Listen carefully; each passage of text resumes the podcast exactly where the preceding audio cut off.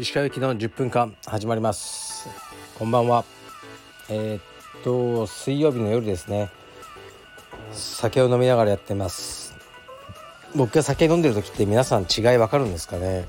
どうでしょう。別にテンション高くなったりはしてないと思うんですが。今日はえー、っとあの東京都現代美術館で現美ですね。えー、っと横尾忠則さんの展示を見てきました。古典大回顧展みたいな感じですかね。まだ生きてらっしゃいますけどもちろん。85歳ですか。凄まじい数の展示でしたね。ゆっくり見たら2時間ぐらいかかるんじゃないですかね、まあ、僕はまあ1時間ぐらいで見ましたけどね。そこまで横尾さんの作品が好きなわけじゃないんですがあのすごく楽しめる展示でしたね。自画像大きな自画像っていうのがあの最後にあってそれがあのめちゃくちゃ好きでした。本当にすごいなっていう自画像でしたね、まあ、たまにはあの美術館とかもえ行ってます。しまあ篠山さんの写真展も行きたいですね。やっぱり篠山さんもすごいなと思いますね。はい。ではレターいきます。あレターの前に今日発売したカモフラージュ柄のえー、っとドライフィット T シャツですね。もうほぼ全て完売してますね。S と M が数枚しか残ってないと思います。LXLXXL はすぐに売れちゃって。うんよかった。嬉しいですね。結構いいカモフラなんですよ。カモフラにもいろいろ種類があってすごくちょっと可愛いというかですからあのすぐに追加注文するので2週間以内に入ると思うんですけどね。ちょっと明日そのいつもねあの服を作ってくださってるあのアパレルの方に連絡をします。すいません。ではレターいきます。おこれは今来たんですけどね。さっきのカモフラシャツについてですね。読みます。はじめまして。いつも楽しみにさせていただいてます。新作のカモフラシャツ購入させていただきました。自衛官なのですがまさかの陸自迷彩でびっくりです。仕事中もカルペディウムができて、えー、最高です。再販楽しみにしております。ありがとうございます。自衛官の方嬉しいですね。僕はあの警察官とか自衛官大好きなんで嬉しいです。えー、っとあれ陸自迷彩って、まあ、陸上自衛隊の柄なんですねあれは。すいませんそういうのを知らずに作ってました。ありがとうございます。嬉しいです。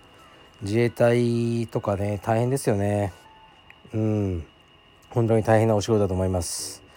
尊敬してます。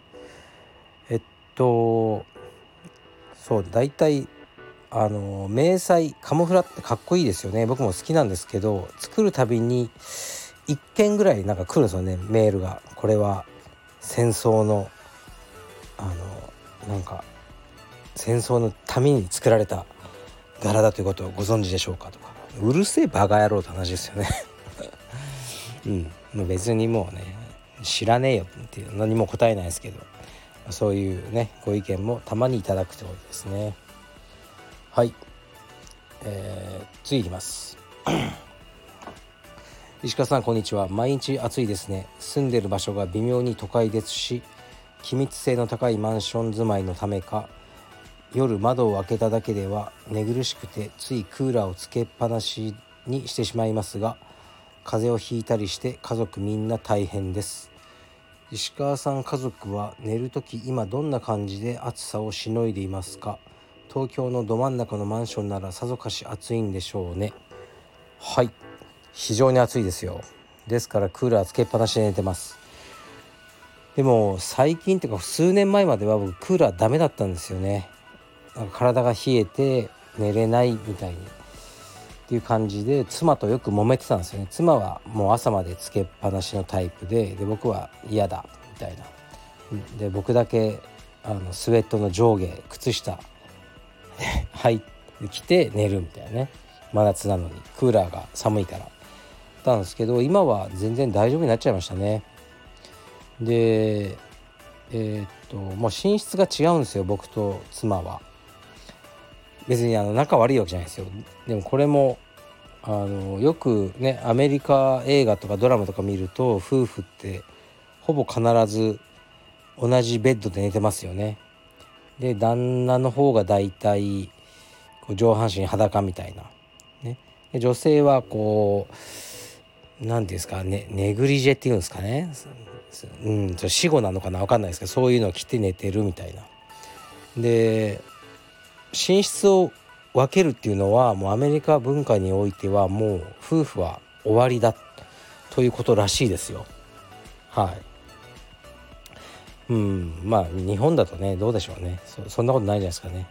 僕も同じベッドの上で誰かと寝るとやっぱすごい気になると思うんですよね。寝返りとかするために起きちゃって。だから僕は一人の部屋で真っ暗にして耳栓をしてアイマスクをして寝てますね。はい。ちょっと話がそれましたが、うん、クーラーつけっぱなしで寝てます。次行きます。えー、っとお疲れ様です。カルピディエムの支部になるには常設スタジオで最低これぐらいは設置してほしいというのはありますか？例えば AED とかシャワールームとかジョイントマットは避けてほしいとかすごく興味があります。よろしくお願いします。はい。うんなるべく常設がいいなとは思いますね。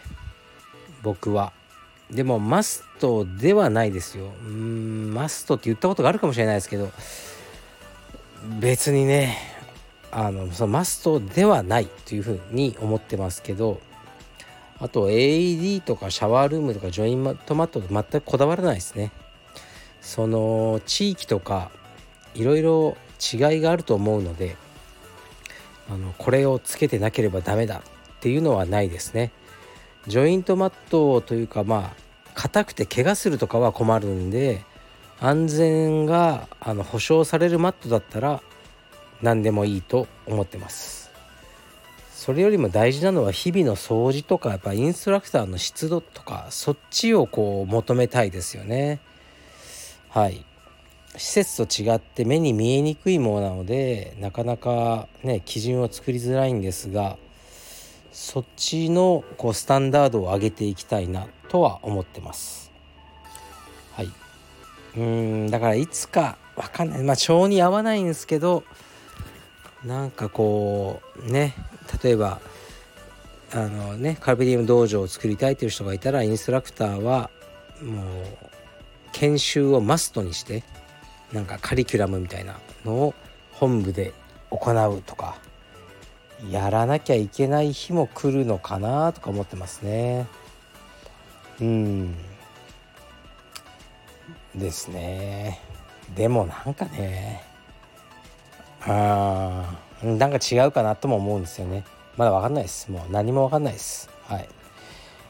今日か昨日昨日ぐらいにやっぱインドからこう問い合わせが来ててカルピディウム道場をやりたいっていう。まあ多分インドのお金持ちなんでしょうね。うん。だけどまあ問題はやっぱインストラクターなんですよね。その人はなんか格闘技やってるっぽいですけど充実を現時点でやってる感じはなかったんですよね。じゃあどうするんだろうってインドに行けってね言ってもなかなかみんな行かないだろうしうちのスタッフは。だから現地調達するしかないと思うんですけどね。うん。どうだろうなセラとかいいかもしれないですねインド。なんか月収200万とかだったらセラだったら行くかもしれないですね。セラはなんかねお腹が強いんですよ。お腹が。僕はもう腹が弱いんでもうすぐ下痢しちゃうんですよね海外行くと。でセラはこう賞味期限とか切れまくったものもガンガン食べてるんですよね。だから僕は1日でも切れたら食べないんで僕のオフィスの冷蔵庫に置いているものが1日切れたとかだったらあのセラに持っていくんですけどね。あの彼がた嬉しそうに食べてくれますね。セラはなんか牛乳とかが結構前に切れたと切れててもう勇敢にそれをごくごく飲んでましたね。牛乳とか卵とかは絶対切れたらダメだろうとか。まあ多少のバッファーがあることは承知してますけど僕は怖くてあの、ね、全部捨てちゃうんですけどね。世良君は全く問題ないということであのインドとかいいんじゃないですかね。まあインドがねあの汚いとか言ってるわけじゃないですよ。やっぱり異文化だね。のところで食べ物とかがちょっとね日本にはない強烈さがあると思うのではい。あのセラのインド道場を僕は応援します。失礼します。